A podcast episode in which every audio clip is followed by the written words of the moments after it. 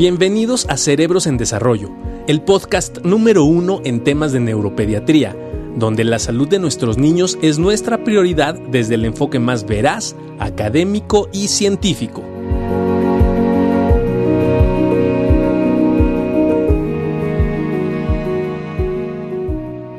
Muy buenos días, ¿cómo están todos ustedes?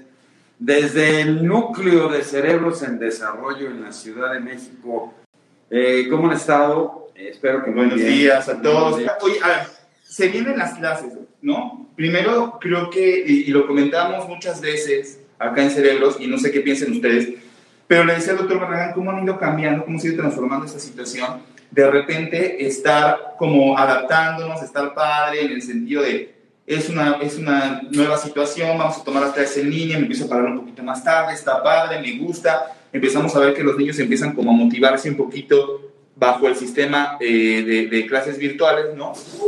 Y después de cómo se, fue, cómo se fue cambiando, ¿no? Cómo se fue transformando al paso del tiempo y no sé cuál sea su percepción, pero al paso de los meses y sobre todo yo creo que entrado ya 2021, como usted decía, empezamos a ver mucho más fenómenos de ansiedad, mucho más fenómenos de irritabilidad, mucho más fenómenos en la parte de alimentación y de conducta. Qué importante fue entonces el tiempo, el tiempo de espera, el tiempo de estar en casa influyó definitivamente en el comportamiento de nuestros niños. Y hoy lo vemos, ¿no? Ya con algunos fenómenos de exacerbación. Aquí hay una gran discrepancia entre qué hay que darle más peso a retomar los espacios de los niños donde requieren poder estar bien, poder estar más sanos, poder estar de mejor o seguirnos cuidando de los contagios. Fíjese qué importante, porque nos dice aquí Paola, dice, la vacunación debió de haber sido como en Estados Unidos, allá comenzó la escuela híbrida y voluntaria y ya están vacunando a los niños mayores de 12 años. No, incluso el regreso, ¿cómo va a ser? Porque todos los papás siempre nos preguntan en la consulta, bueno, pero ¿cómo van a regresar? Vamos a regresar todos, va a regresar híbrido, va a regresar escalonado. ¿Qué va a pasar si regresa escalonado? Las escuelas están preparadas para tener, y me encantaría que los maestros y directoras nos ayudaran, porque tampoco hay un plan específico, por lo menos en México. Aquí escribían de Colombia, ¿no? Me decían, aquí estaba de Bucaramanga, muchas gracias. Un abrazo. Para No, saber no, también no, qué, está no, pasando no, allá, no, ¿no? no, Para saber qué está pasando No, allá. Acá que- en México estamos por En, en. Latinoamérica estamos todos iguales, ¿no? Con un promedio de vacunación bajo. Definitivamente no nos podemos comparar con otros países como los Estados Unidos. Y aquí lo importante, y hay un tema también bien interesante que nos decía una de nuestras eh, mamás, ¿no? Sí, se van a vacunar los maestros, pero ¿qué pasa cuando actives todo el movimiento y muchos papás se tienen que mover en, en Transporte público, hay que llevar a los hijos? ¿Qué va a suceder con el nivel de ¿Qué, contagio? qué, qué se siente? Y Eso va a ser muy interesante ahorita es, eh, leer sus Toño. como lo estamos haciendo. Te encargo Toño. ¿Qué onda? ¿Qué onda? ¿Qué, qué, cuál es su percepción, mamás, papás que nos están viendo? ¿Se están preparados? ¿Se sienten seguros para regresar? ¿Les crea ansiedad de esto? ¿Cómo ver a, a los niños? Nosotros también ansiosos, ¿no? ¿no? Y pensamos ¿no? que los niños, ¿qué pasa con este proceso? Y lo, lo comentamos en nuestro libro, para que lo tengan la oportunidad de leer. Este proceso donde, más allá de que la escuela sea un instrumento, sea una vía de aprendizaje, de enseñanza y de lo que se lleva en el sistema educativo con el fin de cumplir ciertos eh, procesos académicos, cómo la escuela probablemente se ha estructurado, y ahora lo sabemos mucho más, en un fenómeno que no solamente va en ese sentido. O sea, los niños están extrañando la escuela, y lo decíamos, no necesariamente por el fenómeno de ir a sacar buenas calificaciones, aprender y demás, sino en la convivencia con sus compañeros, que la añoran muchísimo. Hoy vemos cómo están buscando... Bueno, pero por otro lado, la comunicación. Fíjense la heterogeneidad. Yo no sé si te ha pasado. Hay muchas mamás que dicen, doctor, mi hijo ya no quiere salir. No quiere salir ni de su cuarto. O sea, tiene pavor a salir. Ya se acostumbró a estar encerrado. No quiere salir de su, de su cuarto. Entonces, Que, que viene, viene en esta parte donde muchas mamás nos decían, y sería muy interesante ver... Lo que dice Gerardo Guzmán humildemente, saludos. ¿Y qué va a pasar si regresan los chicos todos los días?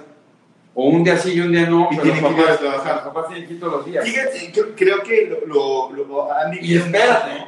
y lo más interesante es, ¿tú cómo piensas que van a regresar los enanos, los chavos, los chamacos, al salón de clases? Es que fíjese que no, fíjese que el proceso de adaptabilidad otra vez va a volver a ser para todos. O sea, volvemos, tenemos que volver a adaptar nuevamente porque ahorita, si bien ya habíamos, ya habíamos tomado una, una normalidad en el sentido de ya más o menos lo entendíamos a nuestros días, ¿no? Que el niño se quedaba en la escuela conectado, que lo cuidaba tal persona, que así queda. Vamos a tener que regresar de nuevo, ¿no? A este sistema de nueva normalidad, como bien se dice, sí va a ser una nueva normalidad, porque justo lo decían, probablemente se regrese de manera escalonada a las escuelas, ¿no? Con días alternados, donde pueda ir un día sí, luego un día, un día no, o dos días sí, un día no, etcétera. Y otra vez tendremos que sufrir esos procesos de adaptabilidad o de adaptación, que va a ser eh, algo complicado para eh, todos nosotros. Pensamos obviamente de manera primordial en los definitivamente va a tener que ser ¿no? Otra vez un proceso de adaptación completo para todos, para todos. No, incluso lo que dice es muy interesante, ¿no? O sea, los papás han entrado en un ritmo de trabajo y los que tienen, los que están trabajando desde casa, saben hoy que eh, hay mucho más trabajo, ya no hay horarios, ¿no? Es muy interesante. Se acabaron los horarios, las, las empiezan, ¿no? Empiezan las empiezan las juntas, ¿no? Mi sí. tiene juntas de repente desde las 5 o 6 de la mañana hasta las 8 de la mañana, o sea, no hay horarios y esto evidentemente abarca. Y si el regreso está generando un fenómeno de ansiedad interesante en toda la familia. Y cada familia se ha mantenido en una dificultad. Muchas familias se fueron, ¿no? Estuvieron en Cuernavaca, Valle, bueno, aquí en la Ciudad de México, ¿no? Y, y, ahora tener que regresar otra vez a tu casa, a mantener todo un sistema de vida. ¿Qué pasa si tú tienes que ir o no? Entonces, y eso lo que está generando, ¿no? Eso que dice Lore es primordial, ¿no? Al principio era mi niño con autismo, ¿no? Mi niño se está adaptando muy bien, ¿no? Las clases en línea le están cayendo fantástico porque le permite avanzar mucho más, estoy ahí pegadito con él, estamos avanzando bien. Creo que en la mayoría de los casos, y será cuestión de lo que ustedes nos comenten, pero eh, cómo ha ido cambiando. Lo, lo, mismo que decíamos, al paso del tiempo, hoy ya es, está mucho más ansioso. Nos decía ahí Lore, mi hijo difícilmente salía, ahora le cuesta todavía más trabajo salir ¿no? Eh, a, mi niño con autismo, ahorita le cuesta mucho más trabajo salir de casa, precisamente por el tiempo que lleva eh, de confinamiento. Híjole, creo que es cierto lo que dice y nos enfrentaremos a estas nuevas situaciones que pasarán cuando los niños se reintegren al aula, tanto en pacientes con trastorno de déficit de atención, pacientes con, con espectro autista y los niños en general. los niños en general, yo lo que les decía es, además ha pasado un fenómeno interesante y un porcentaje de la población infantil que tenían problemas de socialización, que eran más aislados y que están felices en su casa y ellos no quieren volver, ¿no? Hay un, como un 15%, 20% que dicen, miren, yo estoy más contento ahí. Aquí quiero contestar, quiero... Dice que se ha exacerbado por la falta de interacción con los padres. Yo creo, yo, fíjate, yo creo que hay una, es una gran arista, ¿no? Es la falta de interacción, pero también es tener a los padres 24/7, es no poder salir, las expectativas se han caído, ¿no? Muchos de los universitarios que yo empiezo a ver es, doc, ¿Y qué vamos a hacer? ¿Cómo voy a trabajar? ¿Ante qué me voy a enfrentar? ¿Qué pasó con los tratamientos? ¿Qué pasó con los tratamientos? Los tratamientos, la mayoría de esa gente ha abandonado tratamientos, ya no sabe si dárselos, si no dárselos. De repente hemos tenido que incrementar y el fenómeno de ansiedad está presente prácticamente, les puedo decir que en 80% de los, de los pacientes que estamos viendo hay ansiedad. Y, y, le iba a comentar, antes, antes de, de que se me la idea, qué importante es esto, porque algunos fenómenos de ansiedad, sobre todo en pacientes, por ejemplo, y les pongo un ejemplo de lo que vemos diario en la consulta. Pacientes, por ejemplo, con epilepsia, que de repente empiezan con algunos síntomas de ansiedad, ¿no? algunos movimientos relacionados con la ansiedad, y de repente puede llegarse a prestar en confusión de que pudiera estar descontrolado, por ejemplo, en crisis, y no necesariamente es un descontrol en la parte de la epilepsia, sino tenemos un descontrol en la parte de la comorbilidad asociada a epilepsia, que ustedes saben y lo hemos manejado en cerebros. No, la ansiedad, la ansiedad. Ojo con eso. Y una es una excelente psicóloga, ¿no? Gran amiga. Yo creo que eso es muy importante. Uno, tenemos que ir hablando con los niños sobre el regreso, qué sienten, cómo piensan que va a ser, qué piensan que van a tener. Pero es interesante lo que dice Moni, no solo es, digo, eh, María Teresa, ¿no? No solo es, dice, no van este, a la escuela, pero sí, tiene, sí va mi hija a las terapias, también se han perdido las terapias, se perdió un ritmo. Entonces, algo que nosotros decíamos es, muchos de nuestros niños están teniendo ansiedad. Y no solo los síntomas clásicos de ansiedad, que pueden ser morderse las uñas, la mayoría están comiendo, la mamá dicen, comen todo el día. Totalmente. Eh, Totalmente, muchísimo. Problemas de sueño. Y a ver nuestras mamis con autismo de, de, este, cerebros azules, azules, que nos digan qué onda con los niños, ¿no? Sobre todo con los adolescentes, con autismo, si también están comiendo tanto, porque lo hemos estado checando en, en la consulta, están comiendo muchísimo. Y los pacientes con autismo es una población que nosotros sabemos que de las situaciones que más, nos debe, que, que, más, que más nos deben de preocupar ¿no? en el seguimiento es cuidar su peso, ¿no? Estar vigilando la glucosa, colesterol, triglicéridos, sobre todo en los pacientes adolescentes, que empiezan a entrar a esta etapa de adultez con autismo, qué importante es el cuidar su manera de comer. Entonces, es muy interesante y muy importante regular esta, estos, estos fenómenos de, del comportamiento alimentario. Y creo que ha sido general, como usted decía, no solamente ahorita hablamos de, de, autismo, pero creo que la mayoría de los niños sí tienen esta desregulación, a pesar de que las mamás intentaron estructurar muy bien los horarios como lo recomendamos al inicio. Ya están hartas. Ya están, hasta están hartas. Ya, y los niños también. Agárralo ya. O sea, agárralo ya. ya y muchas mamás dicen, ya, si se conecta o no se conecta, ¿no? Y la maestra está, no te estoy viendo en el Zoom. A ver, de aquí los que estoy viendo, no, no te ven prende tu cámara y dime que estás y se ha vuelto complicado se ha vuelto difícil esto, definitivamente, ¿no? Entonces, sí creo que ya todos estamos viviendo un fenómeno, los, niños, los adolescentes te dicen, estoy harto, ¿no? Ya estoy harto, estoy harto de estar conectado, ya no quiero. Y volver va a ser un gran reto. Entonces, yo creo que aquí lo que nos dice Jun es muy interesante, Gracias, ¿no? Dice, ya, bueno, ya dijo usted, lo de las mamás también tenemos ansiedad por el exceso de chamba lo hemos platicado durante toda la, pandemia, cómo se incrementó el trabajo. es que mira, no, ¿sabes qué? Las mamás dicen, es que cuando todos se iban, tenía mi espacio. Y hoy nos comimos el espacio de mamá, que ni en la cocina, ni en su cuarto. Ni... Ya lo, que platicábamos. Porque todo mundo, no todo mundo, ya invadió sus espacios. Entonces, esos espacios tan importantes que era, ¿cómo, cómo puedo yo, este, cómo puedo yo aislarme? Se vuelve muy difícil. Es un hecho, es un hecho en realidad que en esta, en esta época de pandemia probablemente las situaciones eh, comórbidas asociadas al confinamiento, la ansiedad se coloca como una situación primordial. Y los papás están teniendo de repente más choque. Por supuesto. No sé por qué si somos tan lindos los papás, ¿no? ¿Qué, qué, qué pasa? has ayudado más en la casa o no, compadre? Híjole, No, no, es que no. más chamba. ¿Está de acuerdo? Lo mismo que lo mismo Pero eso es una justificación, sí, ¿o no? Sí, sí, no, no lo sé, no lo sé porque no sé, o sea, creo que es una justificación, pero no sé qué tan válida sea, ¿no?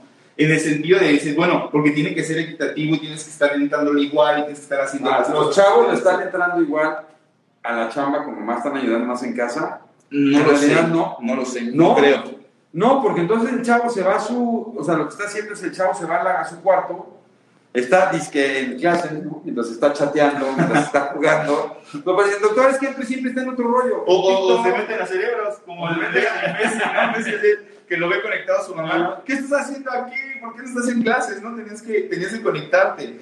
Este, qué importante es entonces el platicar con los niños, por ahí nos decía, este, el conocer cuál es su percepción. Creo yo, y hablándolo con, con mis hijos, sobre todo el, el más grande de 7 años, este, quiere regresar. O sea, me, necesito regresar en el sentido, le repito, no de ir a, este, al, proceso a lo mejor de, de, aprendizaje, por decirlo de alguna manera, pero sí a la situación de poder este, regresar con sus amigos, se extraña mucho. No sé cuál sea la percepción de sus hijos. No, todo, ve, qué interesantes son todos los comentarios. Entonces, este, sí, que sepamos que todos estamos en ansiedad. Entonces, yo lo que les digo, igual que con el videojuego, es estar enemigo en casa con los videojuegos este, eso es otra vida. Sí, sí, está muy agresivo y no quiere hacer Olimpia, si está muy agresivo, no quiere hacer Es que un fenómeno de ansiedad es la agresividad, la irritabilidad, cambios de humor, falta de motivación, es parte del fenómeno de ansiedad. También se han disparado más fenómenos, por ejemplo, de dolor de cabeza. Estamos teniendo más desmayos,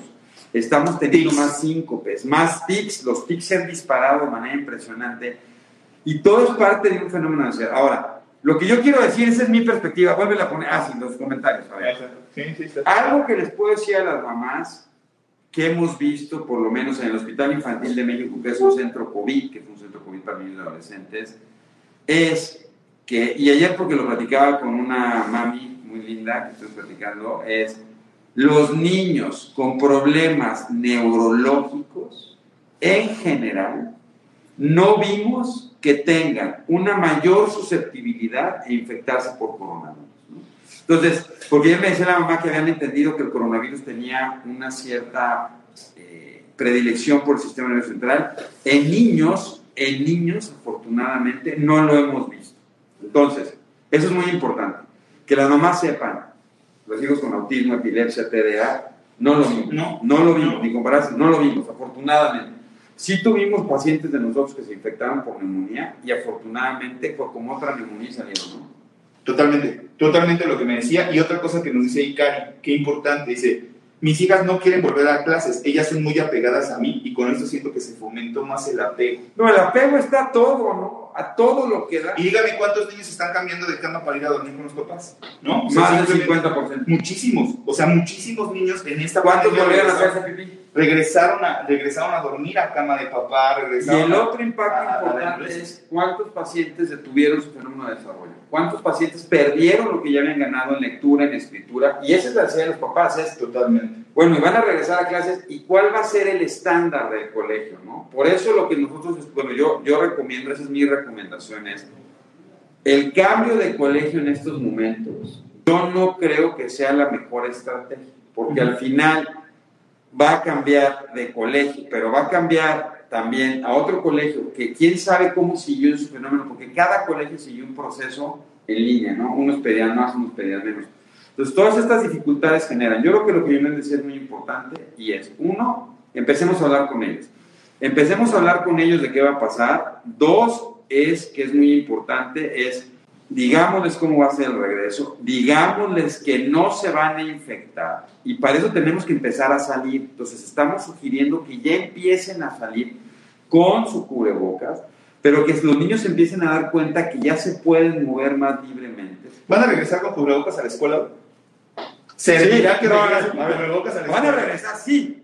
¿Cuánto tiempo va a durar? Y todas las mamás dicen, ¿qui- ¿quién, quién ¿Se lo dejan o no se dejan los cubrebocas? Es más, se los van a intercambiar, ¿no? Sí, sí, de los monitos. Oye, tú estás padre, güey, pásamelo. Como tazos. No, bueno, y se van a volver a intercambiar los, lo que dan de comer, ¿no? Tienen Claro. que comer en su casa. O sea, hablamos- con huevo. Hablamos de regresar a convivir, hablamos del fenómeno de convivencia, eso es parte del fenómeno de convivencia, si es lo que queremos, eso va a pasar. Ahora, tendremos que estar al pendiente, ¿no? Como usted decía, eh, y es bien importante que Pero cero aprendamos es a ansiedad, hacer- Arturo, cero es ansiedad. Es que dice, mi hijo tiene crisis de ausencia, irritable, se hace pipí, es ansiedad. Y es muy interesante, ¿por qué? Porque nada más, porque sí necesitamos apoyo, o sea, sí necesitamos definitivamente establecer una nueva rutina, ¿no? Y no decir, si estás ansioso, pues aguántate, no. Sí tengo que hacer una intervención, y eso es muy importante. Yo creo que está todo el grupo de psicólogas, todo el grupo de terapeutas y todo el grupo de psiquiatras y neurólogos y pediatras que estamos para apoyarlos y decir, si es ansiedad, no la dejes. Porque si no le enseño a resolver esta ansiedad a mi hijo y no tomo decisiones, se va a perpetuar el fenómeno y cada vez puede generar, generar más problemas.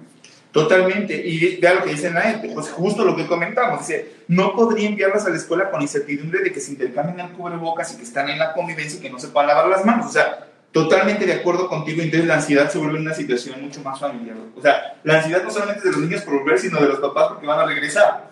Entonces, imagínense esta situación y decíamos un incremento del número de conflictos, por supuesto que sí, porque el fenómeno ahorita de crianza se está compartiendo. Y eran situaciones que a lo mejor eran mucho más de mamá, ¿no? Ahorita con la Dice, televisión "Amigo, lo va a perder". Claro, ¿no? de los perros. Imagínate los pacientes con TDA y tu cubrebocas. Dale 10, dale 10. Dale, dale, dale, dale unos 15 para el día. Ah, ¿Cuál es tu opinión de la vacuna para niños a partir de 12 años? Bien, Definitivo. bien, bien. Que se la pongo. Por supuesto. Los que tengan la oportunidad de poderles aplicar la vacuna a niños arriba de 12 años es bien.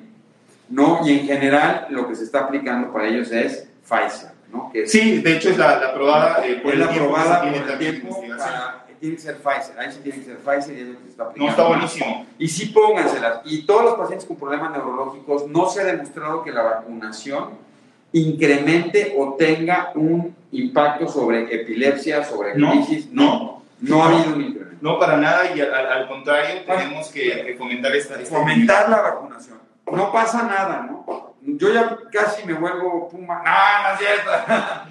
No, algo que es interesante y que sí les quiero comentar es que afortunadamente, para que estén un poco más tranquilos, de todos los casos que hay de COVID, de niños, adolescentes y adultos, los niños siguen siendo una población muy pequeña. Y cuando se analizó a nivel mundial quién había sido el primer caso en las familias, lo que se dieron cuenta es que el primer caso raramente es un niño. O sea, el niño, a diferencia de lo que pasa con influenza, ¿no? que la influenza la transmiten los niños y los infectan siempre. ¿Ves, Pati? Sí, así Sí, va a. Ahí también dijo Mónica, mi niña se lo va a quitar el cubrebocas y lo va a Ah, No, gracias a todos por estar compartiendo, porque es una ansiedad de grupo, es una ansiedad familiar. Pero sí que sepan que los niños se entienden, o sea, sí se pueden infectar, pero se infectan menos. Y en términos generales, si ya tuvo COVID, ¿recomiendan aplicar vacuna? Sí. Mi ¿Por mamá, qué? mi mamá. Porque a final de cuentas, aunque COVID te da una inmunidad, eh, o sea, te da una protección el haber tenido la enfermedad, ¿no? Te da cierta protección por la creación de anticuerpos. Esta protección es desconocida cuánto tiempo puede llegar a durar. El proceso de vacunación, aunque bien es desconocido, lo que sabes es que es mucho más prolongado. Es decir, por lo menos las vacunas, por ejemplo, como Pfizer, ha demostrado una inmunidad por arriba o por, a lo largo de 8 de ocho o 9 meses. Esto va a ir incrementando el conocimiento conforme vaya avanzando el tiempo y se vaya viendo cómo es el comportamiento de la población vacunada. Definitivamente te tienes que vacunar a pesar de que hayas tenido No, COVID. y aunque tenga hormona de crecimiento, sí, te la, sí se puede poner la vacuna. Fíjate esto que nos dice Silvia, dice, cuando la escuela no cuenta con lo mínimo para garantizar la higiene de los alumnos, no se debe de abrir y más en los lugares donde hace mucho calor. Ahora, una cosa es, una, una cosa es que el plantel cuente con las situaciones mínimas para garantizar la higiene. La otra cosa es que realmente se realice el proceso. Exacto, entonces yo te diría De- sí, de lavado de manos y en realidad no, o sea, porque aunque tú tengas todo, ¿cómo aseguras que los niños vayan a seguir? El mío, el, está. el mío se llega presencial, pero el virtual trabaja perfecto, claro. También hay que empezar a salir, hay que empezar a salir. Yo creo que tenemos que empezar a ganar espacios, que, que los chavos empiecen a salir, que se sientan libres, que sientan que pueden ir. Muchos niños me decían el otro día, doctor, es que yo salgo y sí tengo mi cubrebocas y me doy cuenta que mis amigos no traen cubrebocas, ¿no? Y entonces me estoy sintiendo que me van a infectar. Que, que- que es una parte positiva, ¿no? Creo que gran parte también de los niños han creado esta, esta parte que decíamos, este proceso de, eh, de adaptabilidad también los ha hecho el poder fortalecer ciertas de la ansiedad y situaciones que antes no contemplaba, ¿no? Desde los videos que vemos de los niños queriéndose poner alcohol gel, ¿no? En dispensadores de todo. Exacto. Este, y lo- los niños que eh, le dicen a, a- sus papás les recuerdan del cubrebocas. Entonces, se está convirtiendo, convirtiendo definitivamente en ya eh, en, una, en un estilo de vida. Esta situación que nos ocurrió y donde sales y te sientes desprotegido, incluso si no llevas el cubrebocas. O sea, y es parte de lo que te tienes que, que llevar junto con las llaves para regresar a... O sea, ya el cubrebocas hay que enseñarle a nuestros hijos, hay que enseñar a tener el alcohol gel. Yo creo que va a ser muy importante también ir preparando esto. Esperemos a ver qué dicen las autoridades a nivel escolar y cómo cada escuela va a generar su proceso. Pero yo creo que lo más importante es ir trabajando. Y bueno, ahorita sí les diría que estén muy pendientes. Los cambios de estado de ánimo, de humor, irritabilidad, son fenómenos de ansiedad que hay que trabajarlos. Y a veces tener un poco de coaching. Y es que yo a muchos papás les decía, uno, el fenómeno de apego ha sido muy importante, aunque las mamás no lo reconozcan, hay un fenómeno de apego muy importante. Hay que empezar a trabajar con él. Entonces, el hecho de que tengas cierto coaching, el hecho de que te puedan ayudar a establecer Claro. Sí, el, el lunch. No, y aparte te puedes parar y puedes hacer todo. ¿Qué va a pasar en, la ciudad, en grandes ciudades como Ciudad de México, donde otra vez tengas que parar dos horas antes, arreglarte? Ahí salir no, nos escribió alguien de otro país, eh, ya no alcancé a ver de, de dónde era, pero nos decía, bueno, ahí porque no lo hemos experimentado, dice, ah, acá, acá está, dice clínica pediátrica, mis amigos cerebros, sin duda contamos que los niños van a clases, pero es conveniente hacer la observación que los contagios de ese nivel cambiarán. Acá en El Salvador ya se abrió y ya lo estamos viendo, tenemos cerca de 20% de la población ya vacunada. Salud. Claro, obviamente y Usuela, ponlo Usuela, creo que Es- es lo- es lo-. Algo que se tendrá que experimentar y se tendrá que vivir el proceso de la reapertura de estos lugares donde la convivencia es algo que no es opcional. Vaya, o sea, no, si, si vas a llevar al niño a la escuela, yo quiero que ustedes me digan cuántos niños van a quedarse dentro del salón al lado de los demás niños para la hora de salir al recreo, cuando el objetivo probablemente no sea, no sea este. Ahora, ¿qué pasa? Bueno, pero además, Úrsula, Ah, si les puedes mandar la información del UNAM para poderla poner aquí. Ya la mandaron, dijo que ahorita le iba a mandar Úrsula.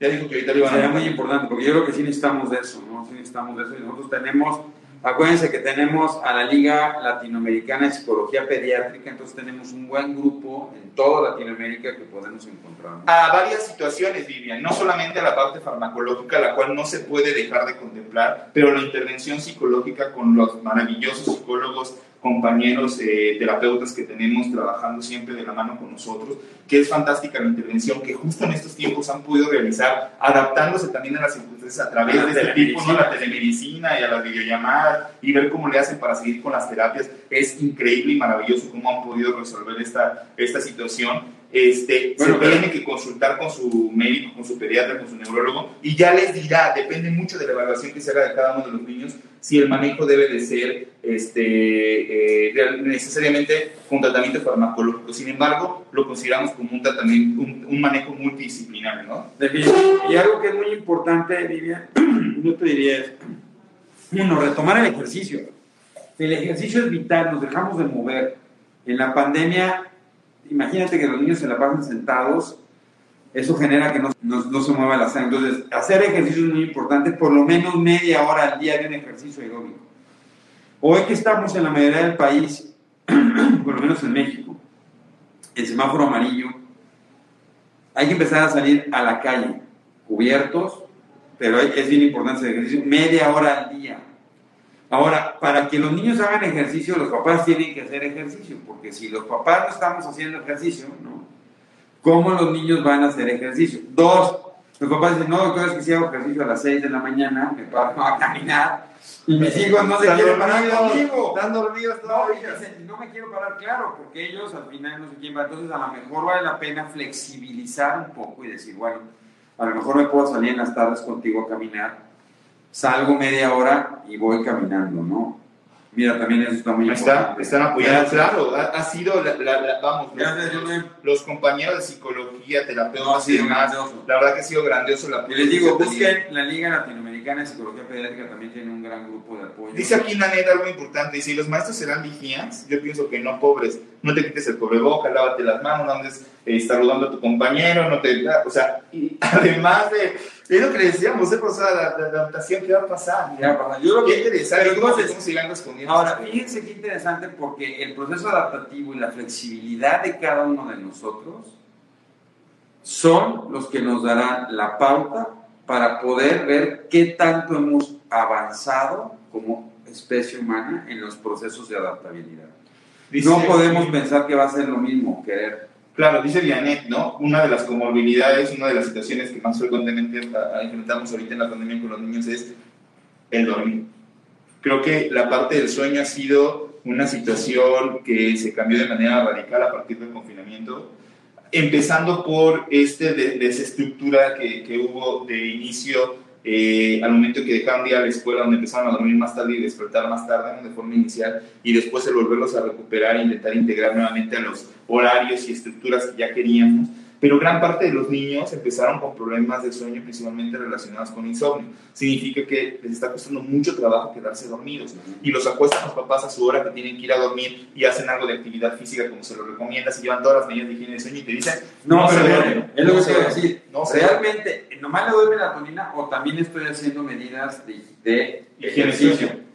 Dos, estoy quitando celulares, pantallas, por lo menos hora y media antes de que se vayan a Y, dormir. ¡ay! empieza la frustración. La frustración, pero es que si lo dejan en la pantalla y luego lo quieren llevar a dormir, no se puede. Acuérdense que la pantalla inhibe la liberación de Es melatonina. buenísimo, Mireya. Yo ejercicio diariamente y no me copian, pero digo una palabra y la repiten todo el día. Por supuesto que sí. Así es. Así es, así es, así es. Bueno, ni modo, pero le pueden tratar de poner algunas, este, pónganle algunos este, este, estimulantes o algo así, ¿no? Eh, bueno, y también, entonces, el sueño. Tres, estamos comiendo como si no se nos fuera a acabar el mundo en la pandemia. Entonces, recuerden que la cena tiene que ser más ligera. ¿Sí? Y eso es importante. También luego les dan unos, unas cosas impresionantes de cenar. Definitivamente el regreso a clases nos va a hacer, ¿no? Tener que sentarnos a platicar con muchos de nuestros pacientes seguramente para poder estructurar nuevamente Mira, sus mira tratamientos bien y poder dijo, lo iniciar que dijo ella, mira. o estructurar nuevamente lo que están tomando. Ay, no. En lo personal a mi niño de 6 años le costaba trabajo dormir y se despertaba mucho en las noches. Pero ahora que ya regresó a la escuela, su ansiedad y sueño han mejorado mucho. Tiene autismo y, su, y se autolesionaba, pero la actividad les ayuda mucho. Eso es parte de lo que, de lo que esperaríamos ¿no? después de esta época de estar eh, confinado. O sea, regresó a sus actividades y empezó a regularse. ¿no? Ahora, la ansiedad por el mira, bueno, esa es, esa es mi apreciación. Porque ayer vi un caso interesantísimo, se lo compartí a Juan Carlos, porque le tomaron un estudio, ¿no? Y ahora resulta que a través de un estudio de electroencefalograma Con con potencial. potenciales y luego le ponen al cerebro hay colores. Y le dijeron que tiene ansiedad con un pensamiento sobre el terror de las frutas y la... La ansiedad no se diagnostica con ningún estudio. La ansiedad se ve. Así es. ¿Y sabes qué? Yo no fue lo más interesante? Le dieron tratamiento sin conocer al niño, porque el, el doctor no conocía al niño. A través del estudio le da tratamiento, le toma otro estudio y le dice a los papás que ha mejorado un 80% y los papás no han visto ningún cambio y le dicen, doctor, pero puede ser factible que cambie su madurez y su actividad cerebral sin que mejore clínicamente y le siguen dando tratamiento. Entonces, sí Pero estamos pacientes, Y vamos a hablar sobre esto y otra vez, tratamos pacientes, no tocamos estudios muy interesantes.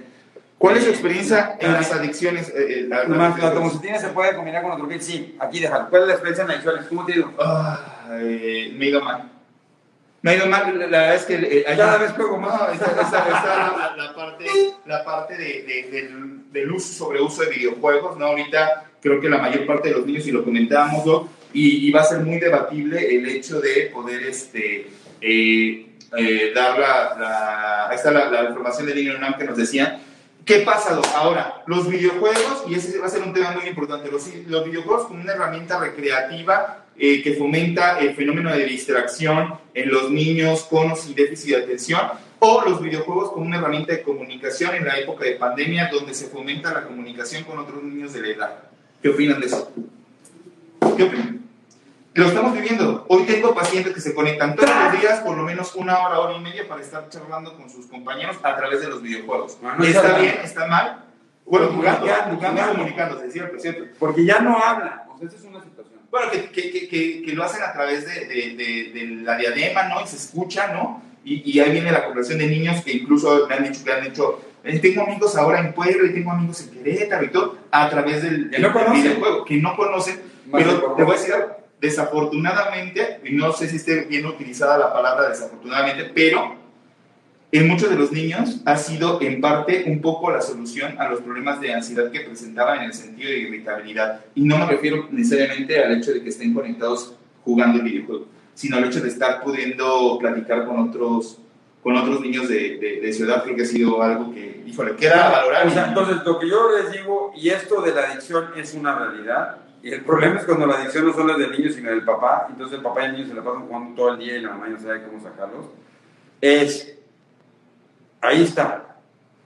¿Cómo le haces para que un chavito que esté con el iPad no se esté metiendo a TikTok, no esté jugando, no esté contestando mensajes? Es muy difícil. Entonces, lo único Claro. que nosotros recomendamos es límites, tiempos, pongan un reglamento y límites. Así como se tiene Totalmente, que bañar Casita, todos totalmente. los días. seguridad en lo que los niños juegan. De hecho, una de las indicaciones para que los niños puedan utilizar videojuegos es la parte de poder supervisar el contenido de lo que están jugando.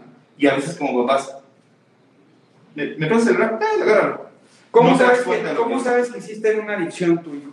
Yo creo que eh, siempre los fenómenos adictivos, ¿no? que generan esta, tolerancia, esta, esta poca tolerancia a la frustración, ¿no? es lo que más eh, debe de hacerte sospechar que algo está pasando. ¿Qué significa? Que a pesar de que tú estructures tiempos para el uso de videojuegos, que estructures el momento del día donde lo pueden utilizar, el niño está sobrepasando esos tiempos, tú le quieres retirar el dispositivo o le has dicho, ¿sabes qué? Es momento de ponernos a hacer otra cosa y el niño realmente sobre reacciona de manera eh, irritable, explosiva a este fenómeno donde le retiras el dispositivo, se lo apagas. Entonces, hemos dicho muchas estrategias, ¿no? Desde estarle anunciando, ¿sabes qué, Memo? A las seis y media terminas, te quedan 10 minutos, te quedan 5 minutos, te quedan 3 minutos, vamos a apagar, ¿no? Ir anunciando este fenómeno para que él vaya... Anticipatorio, es muy Así es. importante. Pero al final, ¿no? Existe estos, estos pacientes, No, bueno, si su hijo, que, que no, no logran... cuando le quita a usted el videojuego, no puede hacer otra cosa. Cuando se aburre. Cuando eh, entra en una gran irritabilidad porque le quita este- el, el- el videojuego, está, está en una adicción. a- Causa ansiedad el no jugar. y genera un fenómeno de craving el no jugar. Entonces Sí, pone ya ansioso, más irritable. Eso es una adicción al videojuego. Y ojo, se tiene que tratar, no la dejen. Si su hijo ya está, porque muchos dicen, está bien apegado, no, eh, tiene una adicción al videojuego, ya está connotado, y sí Sí, requiere, y sí requiere un tratamiento. Ahora, qué importante es porque cuántos de ustedes no han utilizado estas herramientas, estos dispositivos electrónicos ¿no? para poder tener chance para chambear, para poder tener un tiempo para poder hacer sus cosas. Y de repente dices, bueno, es que de verdad que la casa de repente se convierte en un parque, ¿no? Completo, es un corredero por todos lados, y tienes una videollamada acá y tienes que dar clase acá, en el caso de los maestros, que, otro grupo eh, fenomenal que se logró adaptar fantástico a las circunstancias, ¿no? Una cosa increíble. Mi respeto. Sí, la verdad y, que y bárbaro. yo... Eh, me voy a dar aplauso a los maestros. Voy a decir por qué. Se imaginen que están dando una clase ustedes y los que están del otro lado, como ahorita nosotros, ¿no? Pensamos que nos están viendo un millón de personas y nos está viendo mi mamá y su mamá nada más. No, los maestros. Ahora, ¿qué va a pasar si al maestro le exigen? Fíjate qué interesante. Llevar un, llevar un programa paralelo presencial y en línea. No, cañosísimo. Más todas las actividades. Entonces, imagínate ahora las maestras que aparte de ser maestras tienen a sus hijos, No, entonces dan la clase de español de tercero, su hijo está en segundo. No, eso está interesantísimo. Juliana. ¿Qué dice? Ah, tiene que seguir, pero dice, dice que ella, a pesar de que su niño es 100% dependiente a ella, ¿no? o sea, tiene el problema de parece cerebral infantil, dice que ella nota el fenómeno de, de ansiedad con su, con su niño, lo ven con sus manos sudorosas, el, el cambio, el cambio en el patrón de respiración, claro, sobre todo por la cantidad de... ¿Cuántas pacientes no le han dicho, no? Oye, ¿cómo vamos con lo del lenguaje? No, es que desde que empezó lo de la pandemia ya no lo lleva a terapia de lenguaje. Es que desde que empezó la pandemia ya no ha tenido su terapia de rehabilitación física, ¿no? Y es que la pandemia, pues tuvimos que encerrar, ¿no? Y prácticamente dejamos como en, en pausa el proceso de terapia que estaba llevando los niños. Difícil el poder regresar nuevamente a todo este proceso, pero sobre todo lo que se ha perdido en tiempo para pacientes que se encontraban en un proceso de rehabilitación. Ahora, antes de terminar, porque ya casi nos está acabando, muchas gracias, sí es bien importante. Vea, Ni- Nihan dice, yo solo da una cargo el estrategia, 40%, es una estrategia. Ahora, ¿es una estrategia válida o es mejor trabajar específicamente sobre conducta? Y no, pero bueno, es una buena Sí, estrategia. es una buena estrategia, Ahora, depende de cada La última pregunta. Estamos en ansiedad. Hay que trabajar sobre eso, hay que organizarnos. En los Estados Unidos empiezan a hablar de la era post-pandemia. Ya estamos en la era post-pandemia. Nosotros no, o sea, definitivamente falta mucho por, por avanzar. Los niños no han regresado, no han cambiado de ambiente. Creo que ese va a ser el impacto más importante que tendremos nosotros como profesionales de la salud de la mano de, de- de todos los equipos multidisciplinarios que nos acompañan. Pero el momento de mayor impacto seguramente será cuando los niños regresen a clases y vuelvan a, su, y, vuelvan a un cambio de ambiente tan importante como será el hecho de dejar la casa, dejar a, a mamá o a los cuidadores que, que ahorita se encuentran eh, vigilando las situaciones de clases en línea. Creo que hasta ese momento podremos hablar de esta nueva era, por lo menos en la etapa de los escolares, de los preescolares que regresarán y de los niños que, y jóvenes que regresan a, a- a la- a las escuelas. Probablemente nosotros como adultos que seguimos laborando y que a final de cuentas nos tuvimos que adaptar, ¿no? Probablemente estamos un poquito más adelantados en ese sentido, pero los niños probablemente aún no. Y eso no pasará hasta que regresen a, a clases. Entonces, este, sí, es muy interesante el proceso. Eh, mientras tanto, ánimo. Aquí estamos con ustedes, ¿no? Pasándolas este, así en este fenómeno de ansiedad. Sí, sí, sí, el YouTube Kids y todo tiene el temporizador y lo Sí, puedes utilizar, exacto. es una buena estrategia, lo pueden utilizar también. Pero y traten de volver a jugar juegos de mesa, traten de volver a sentarse con sus hijos, traten de hacer ejercicio, ¿no? Este, y vayan explicando. Creo que la anticipación, la ansiedad siempre funciona mejor cuando lo voy anticipando. Y dos, cuando voy generando organización y estructura. La estructura, cuando yo genero una estructura más rígida, puedo favorecer que el individuo se mantenga bajo ella. ¿no? Entonces, es súper importante que tengan estructura, que tengan anticipación, que empiecen a sacarlos, empiecen a moverlos, vuelvan a empezar a recuperar espacios. Es súper importante la recuperación de espacios porque esto va a favorecer la ansiedad y vuelvan a empezar a tratar de limitar las dietas. Traten de volver a agarrar ritmos porque se han perdido los ritmos. ¿no? Los chavos se paran a cualquier momento a agarrar galletas y eso. Hay que volver a empezar a tener turnos por lo que se nos viene. Totalmente. Gracias por escucharnos, gracias por compartirnos. La verdad es que eh, a nosotros, a Juan Carlos y a mí, nos nutre muchísimo el escuchar todas sus, todo lo que ustedes nos dicen, ¿no? Todos necesitamos apoyo. Y fíjense, yo creo que viene un momento, aunque no más difícil, viene un momento crucial y muy importante que es readaptarnos en un nuevo momento de vida para demostrar la capacidad y la flexibilidad cognitiva que tenemos. Entonces, viene un gran reto que estoy seguro que juntos como familia, como esta interconexión sináptica neuronal, nos va a dar.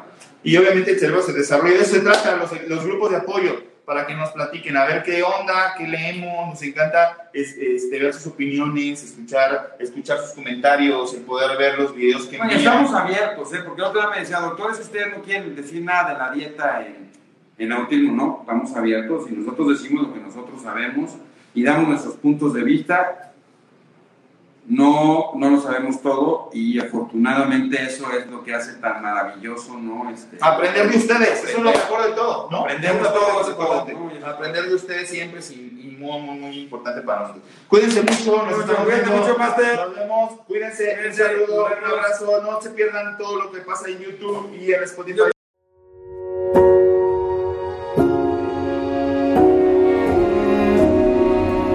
Cerebros en Desarrollo el podcast comprometido con la idea de que en los cerebros de nuestros niños no hay límites. Síguenos en nuestras redes sociales. En Facebook nos puedes encontrar como Neurología HIM, en Instagram como arroba Neuropedia HIM, nuestra página web es cerebrosendesarrollo.com y si tienes cualquier duda o comentario, por favor escríbenos al correo electrónico cerebrosendesarrollo.gmail.com. Si este episodio crees que le puede ayudar o servir a alguien, por favor compárteselo. Le podrías estar ayudando mucho más de lo que te imaginas. Nos seguimos escuchando.